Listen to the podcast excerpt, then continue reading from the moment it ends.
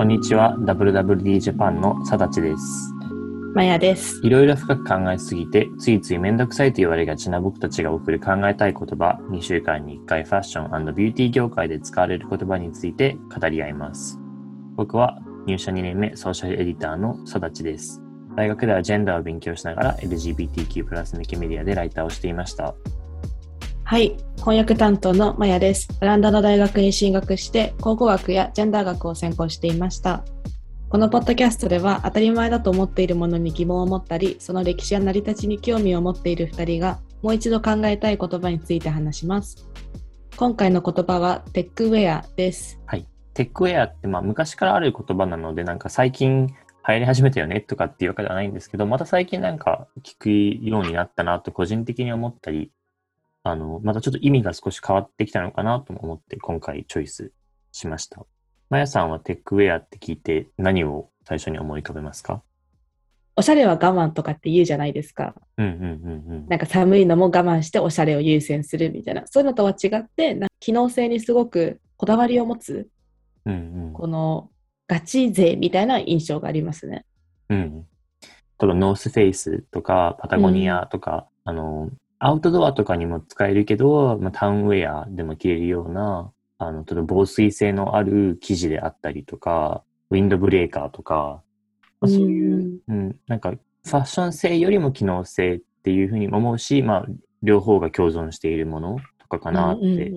なんか面白いなと思うのが、言ってしまえば全てのものに多少のテクノロジーって必要なものだと思うので、例えばスニーカーとかでそのテクノロジーが入ってないものって多分ないのかなと思ってて、そのソールの吸収されるパワーだったりとか、メッシュで汗が残らないようにするとか、まあ全てのものがテックウェアと言ってしまえば、まあそうなのかなと思うんですけども、まあ調べてみると、もっと最新のものとか、まあ、新しい生地を使っているスペシャルな生地とかで、そのもう名前がついているようなもの、例えば防水性のあるゴアテックスとか、うんでも、あの、そういうものを使っているものをテックウェアってまあ呼ばれていることが一般的には多いかなと。まああとはその、ストーンアイランドとか、あとまあアクロニウムとか、結構テックウェアって調べて出てくるようなブランドっていうのは、あの、本当にもうシグネチャーの生地とか素材とかがあることが、うんまあテックウェアブランド、ブランドとしてテックウェアのイメージがつく特徴かなと思います。一方で、最近のテックウェアを連想すると、うん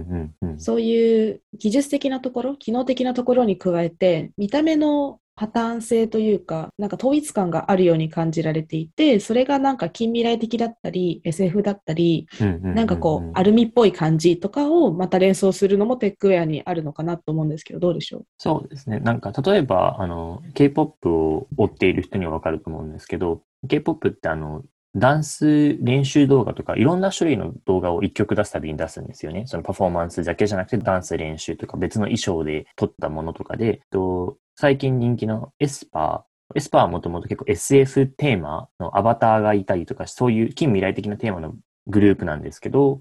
が練習動画のバージョンの一つとして、タイトルにテックウェアバージョンっていうのが出たんですよ。テックウェアを着ながら練習しているっていう動画です。でも、この時のテックウェアって、あの、まあ、写真とかの動画を見ればわかると思うんですけど、じゃあ別に、あの、彼女たちがノースフェイスの防寒性と防水性のある洋服を着て踊っているのかっていうとそうではなくて、どちらかというと、あの、テレビゲームに出てくるような近未来的な衣装っていうんですか？うーん。まあ、やっぱり暗い色が多かったりとか、うん。まあ、ちょっとピチッとして、で、その、まあ、レイヤーがあって、例えばタートルネックのピチッとしたレイヤーの上にハーネスみたいなのがついてたりとか、ブーツ、結構いかついブーツだったりとか、本当にじゃあ機能性があるかとかっていうよりも、まあ、見かけがそのフォートナイトとか、そういううん。コンピューターゲームとかのサバイバル感を、まあ、連想させるファッション。うんうんね、今あった通り、その最近のそのテックウェア、最新テックウェアのトレンドとしては、そのゲームに出てくるようなキャラクターの見た目に近いところがあるっていうのも私は感じていて、なんかポッケがあったり、ギミックがあったり、そういう見た目の装飾に凝っているのかなっていう印象ですね。で、なんかこれ今エスパの例を出したんですけど、エスパの前にも、例えば K-POP ではそういう近未来的な曲とか、ちょっといかつい感じの曲だと、もう一般的にテックウェアなファッションっていうのはまあ使用されてて、例えばブラックピンクのあの、うん Kill This Love とか、あとはもうグループ、結構もともと男性グループではもう定番だったモンスター X とかストレイキッズとかももともと着ていて、まあ、やっぱりその街の中を歩いてよりもやっぱりゲームっぽかったりとかするので、まあ、ステージ映えがするっていう理由もあると思うんですけど、定番化されています。で、まあ、テックウェアって調べたときにこういう画像が最近出てくるようになったんですけど、もともとのテックウェアの言葉としてはさっきあの一番最初に言ったような機能性のあるもの。で、こういう見かけのテックウェアっていうのは、最近ではこれがテックウェアになってしまってはいるんですけど、もともとはサイバーパンクファッションって言われているファッションが一番近いのかなと思っていて、サイバーパンクファッションは今のその、この K-POP とはもう少しミニマリストな感じですよね。ミニマリストというかまあ、結構シンプルで、モノトーンで、もう少し洗練されたサイバーパンクだと思うんですけど、もともとのサイバーパンクっていうのは結構、あの、日本でもそのウルトラミュージックフェスティバルとか、うん、あの、そういう音楽系のフェスでサイバーファッションって結構する人がもともと多かったかなと思うんですが、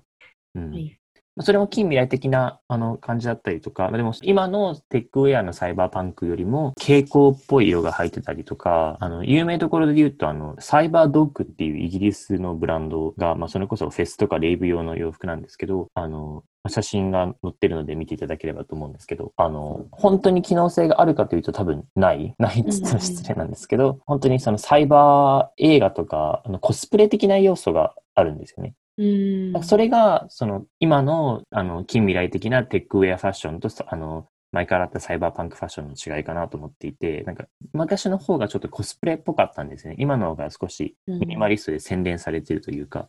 うん、なるほど。日本で言うと、そのサイバー感っていうのが、なんか忍者系テックウェアとか黒とか、なんかちょっとこう、やはり今の社会とは違うものというか SF 感なり、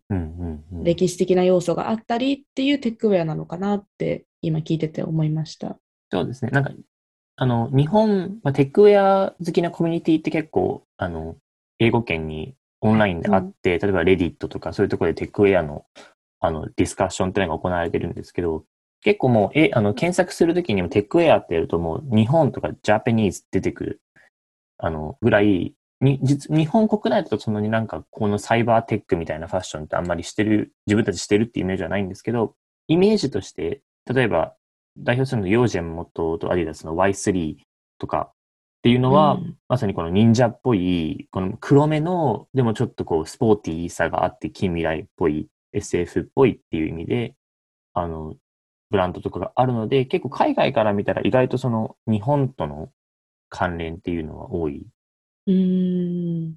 な多分、日本の漫画とかにもある、そういうディストピアのを題材にしたものとか、それの延長でこの今、イカゲームのファッション性とかも多分通ずるものがあると思うんですけど、多分そういう日本のアニメ漫画文化っていうのも牽引してる一部にあるんでしょうね。そうですね。もともとこのサイバーパンクの話に戻るんですけど、まあ、サイバーパンクっていうのはその近未来、あの、的なものなんですけど、何がじゃあ他の宇宙系の SF とかと違うかっていうと、サイバーパンクっていうのはその宇宙とかどっかに行くというよりも、まあ、自分たちの住んでいるこの地球の近未来さで、少しこの dystopian、ユートピアの逆ですよね。少し暗めなあのイメージで、使われる近未来の都市のイメージっていうのが、まあ、基本東京とか香港、もしくはソウルみたいにアジアの都市を近未来にしたイメージなんですよね。だから例えばあの、まあ、これが始まったって言われてるのが、あの、ニューロマンサーっていうもと、すごい有名な SF の小説。うんうん、で、そのニューロマンサーはシリーズでこう同じ筆者が同じキャラクターで何種類かシリーズを出してたりもするんですけど、千葉っていう街に住んでるんですけど、うん、千葉県の千葉から来てる千葉ってことで。で、でその理由が多分これが書かれた当時っていうのは、今まではその西洋の文化っていうのが一番進んでいたと思っていたけど、うん、この日本が台頭してきて、このテクノロジーっていう意味で、だから、まあ、アメリカとかでもその、イエローペロイエローペリルっていう黄色い恐怖っていうふうに言ってたんですけど、そのアジア、特に日本がその時です。日本が世界をこう、取ってしまう。今までアメリカとかヨーロッパが世界をこうリードしていたのに対して、アジア人に取られてしまうんじゃないかっていう。今は多分中国とかのイメージが、あと日本国内でも多分あると思うんですよね。あの、いろんなものが中国企業に買われてしまってみたいなその恐怖みたいなところから作られた SF で、あの、近未来は、こう、漢字とか、日本語がババババってあったりとか、ネオンがとか、その、近未来のイメージが東京とか、まあ、あともちょっとまあ混ざった香港とか、ソウルとかをベースに考えられていて、あの、ブレードランナーみたいな、あの、映画とかもできて、うん。そこから日本人もそれを、あの、自分たちで消化していて、例えばあるのが、あの、広角機動隊とかのゴースト・イン・ザ・シェル、うんうん。その、近未来さとアジアのその、まあ、芸者のなんかネオンサインがあったりとか、意味のわからない漢字が貼ってあったりとかするっていうイメージにつながっていったので、アジア、もともとサイバーパンクっていうのは、アジアの、特に日本の文化っていうのがベースになっているんですね。うん。まあ、これをテクのオリエンタリズムっていうんですけど、あの、オリエンタリズムだけど、まあ、テクの、あの、未来感のあるということで、いや、面白い。うん。まあ、だからこそ、今の多分、そのテックウェア、これは、あの、先ほどの前者の定義ではなくて、サイバーパンクとしてのテックウェアの、うんまあ、イメージっていうのが、やっぱり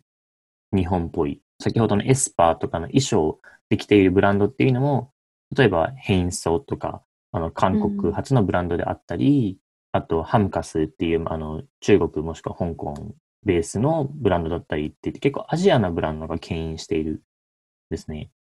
うん。他のブランドで言うと、吉技重工とか、うんうん。あと韓国のポストアーカイブファッションうんうんとか、も、まあ、Z 世代含め、なんか今時のテックウェアとして人気があるブランドかなって思いうんうます。ん。確かに。うんまあなんか、この面白いのは、あの、やっぱり、さっきからこう、少しこんがらがっちゃってると思うんですけど、その、本当の素材っていう意味でのテックウェアっていうのがもともとあって、でそれで、また、コスプレ的な意味での、あの SF ファッションとしてサイバーパンクっていうファッションがあって、まあ、その二つがこう混ざって、今のテックウェアっていうのがある。そのエステティック、心理的な、見かけ的な意味ではサイバーパンクをこう継承してるんだけども、でも本当に、あの、まあ、街で普通に着ているコスプレとしてじゃないからこそ、あの、本当の機能性っていうのも混ざっているのかなと。実際の、こう、テックウェア大好きコミュニティっていうのは結構オンラインでコミュニケーションをとってるんですけど、まあ、彼らの好きなブランドっていうのも見ても、先ほどのその、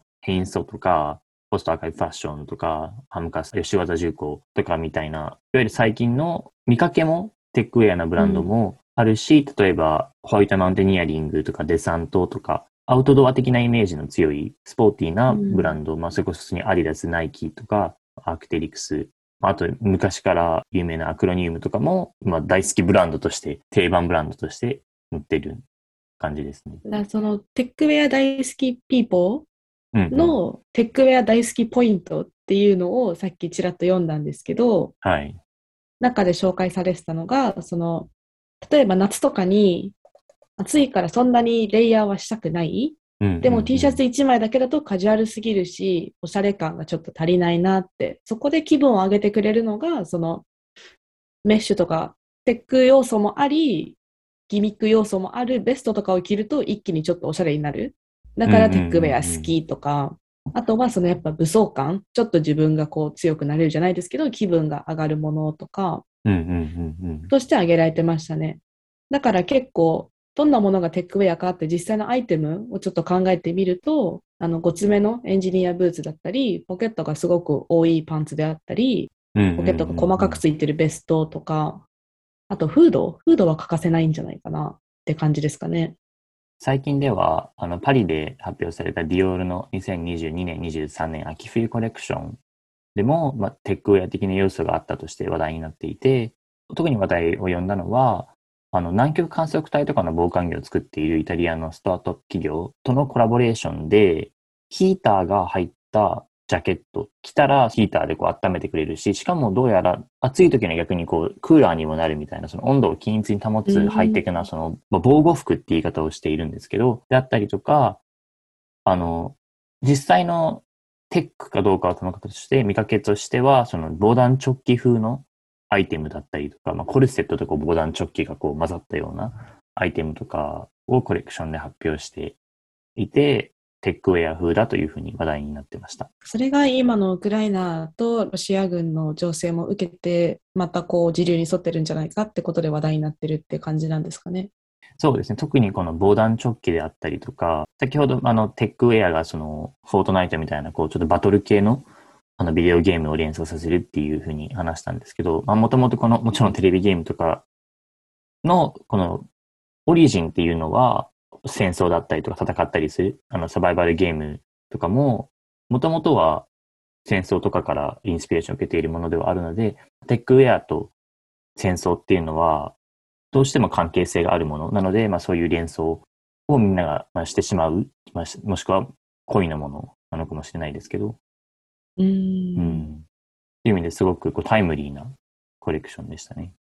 そうですね。なんか、この情勢でファッションやってていいのかどうかみたいな、こうんう、ニュース出すこともなんかちょっと考えさせられちゃう時期ではあるんですけど、うん。うん。でも、ね、やはりファッションは何かしらにインスピレーションを受けてるでしょうしう、んそれが今回ね、たまたま重なったというか、うん。そういう結果になったんでしょうね。うん。まあなんかテックウェアってカテゴリーが存在しているんですけど、